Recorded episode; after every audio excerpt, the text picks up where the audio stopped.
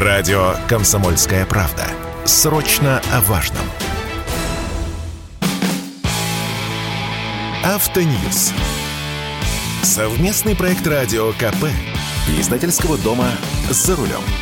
Продажи новых автомобилей в России не растут. Запасы везенных ранее корейских, японских, европейских автомобилей иссякают, а свежие пополнения не в состоянии заменить былые потери. На чем мы ездить будем? С вами Максим Кадаков, главный редактор журнала «За рулем». По данным Комитета Ассоциации европейского бизнеса, в октябре в России было продано всего 45 тысяч новых автомобилей. Это на 63% меньше, чем в октябре 2021 года. А за 10 месяцев, с января по октябрь, продано 502 тысячи машин. Минус 61% к этому же периоду 2021 года. Еще в мае я предсказывал, что дефицит автомобилей в этом году составит около миллиона штук. Так оно и выходит. За ноябрь-декабрь продадут никак не более 100 тысяч машин. Итого 600 тысяч за весь этот год. А в прошлом году было почти миллион семьсот. В минусе по итогам 10 месяцев все – и «Лада», и корейские компании, и даже китайцы. Хавейл – минус 18%, Чинган – минус 3%, Джили – минус 12%, ФАФ – минус 30%. Потому что у китайцев, несмотря на видимую беспроблемность ситуации, проблем-то на самом деле хватает – в Китае до сих пор то там, то тут действуют ковидные ограничения, которые отражаются на заводах, на транспорте, на таможне.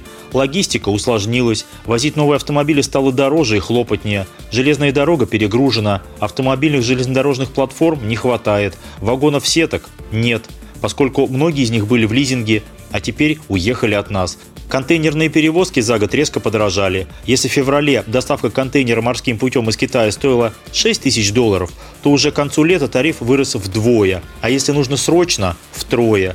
Кроме того, для китайских автопроизводителей постепенно открываются другие рынки. Нехотя, со скрипом, но открываются. На минувшем парижском автосалоне было много новых китайских машин. Продажи пока мизерные, но китайцы прорвутся с флангов со своими электромобилями. Согласно некоторым исследованиям, в 2025 году в Европу из Китая будет импортировано до 800 тысяч машин, львиная доля которых будет электрическими. Это я к тому, что перед китайцами открываются новые, гораздо более перспективные направления, нежели небольшой российский рынок с падающей покупательской способностью населения, протекторатом местных производителей и слабо развитой сетью зарядных станций. И хотя в этом году сеть дилерских центров, которые представляют китайские бренды, выросла в России с 600 до 930 автосалонов, я не жду прорыва в продажах. Китайцы будут действовать очень аккуратно, 10 раз оглядываясь, чтобы не попасть под вторичные санкции и не упустить другие, более интересные рынки сбыта. Ведь у многих китайских производителей либо совместные предприятия с европейцами или американцами, либо оборудование покупное, либо софт, либо некоторые специфические комплектующие. А своя рубаха, как известно, всегда ближе к телу. В этой ситуации некоторые крупные дилеры начинают потихоньку сами таскать автомобили из Китая, поскольку на других рынках особо не поживишься. Я уже рассказывал слушателям радио «Комсомольская правда» про кроссовер Mazda CX-4 и седан Volkswagen Bora.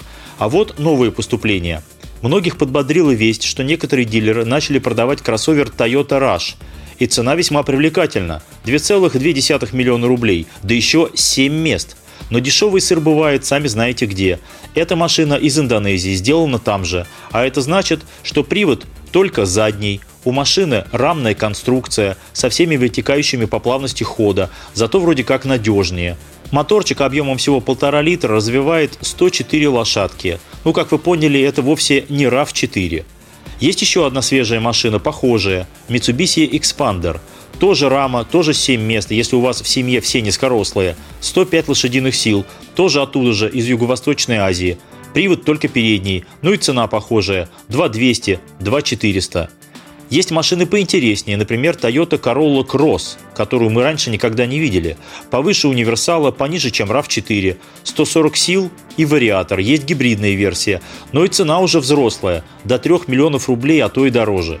Неофициальным путем везут и электрокары. Один из самых интересных – Hyundai Ioniq 5, который фирма Hyundai так и не сподобилась представить у нас официально, хотя планировала. У машин в топовой комплектации электромоторы стоят спереди и сзади, то есть это полноприводная машина. Аккумулятора емкостью 73 кВт-часа должно хватить на 480 км. Заманчиво, правда?